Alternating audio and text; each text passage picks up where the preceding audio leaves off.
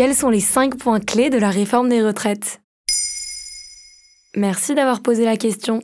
La première ministre Elisabeth Borne a dévoilé le 10 janvier 2023 la réforme des retraites. D'abord prévue à l'automne 2022, puis en décembre, cette réforme fait peur à l'exécutif car elle provoque un profond rejet de l'opposition ainsi que de l'opinion publique. En effet, 54% des Français se déclarent défavorables au texte qui devrait être validé en Conseil des ministres le 23 janvier 2023 avant d'être présenté devant l'Assemblée nationale. Une réforme qui engendrerait de nombreux changements, alors pour tout comprendre, voilà les 5 points clés de la réforme des retraites. L'âge du départ à la retraite va-t-il changer? Oui, c'est l'une des plus grandes promesses de campagne d'Emmanuel Macron. Le gouvernement souhaite décaler l'âge du départ à la retraite, passant ainsi de 62 à 64 ans. Il faudra donc cotiser pendant 43 ans au lieu de 40 aujourd'hui pour obtenir sa retraite à taux plein, mais 67 ans reste l'âge de la décote obligatoire. Emmanuel Macron avait promis lors de ses vœux du 31 décembre 2022 que l'allongement des carrières se ferait sur 10 ans tout en prenant en compte les carrières longues, hachées et la difficulté de certaines professions comme les policiers ou le personnel soignant. Y aura-t-il un minimum retraite?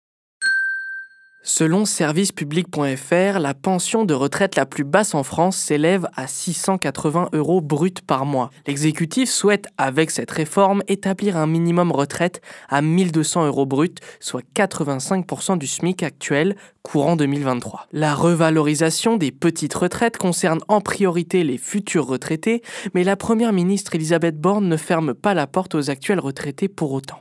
Vais-je toujours pouvoir partir à la retraite plus tôt si j'exerce une profession pénible faisant partie des régimes spéciaux? Oui, mais sous certaines conditions. Il faut dorénavant consulter un médecin du travail pour partir à la retraite plus tôt lorsque l'on a exercé un métier pénible tout au long de sa carrière. L'usure professionnelle sera donc prise en compte de façon individuelle et non plus collective.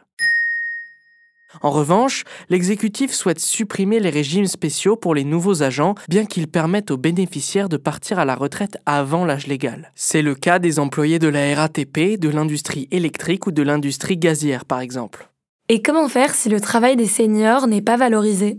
En 2022, selon un rapport du DARES, seulement 56% des plus de 55 ans ont un emploi. Le gouvernement souhaite combler ce vide avec le cumul emploi-retraite qui consiste à continuer de travailler tout en touchant une pension de retraite. L'exécutif a également l'intention d'instaurer un bonus pour les demandeurs d'emploi seniors prévu pour le 1er janvier 2024 dès lors qu'ils prennent un emploi moins bien rémunéré que le précédent. Voilà les 5 points clés de la réforme des retraites.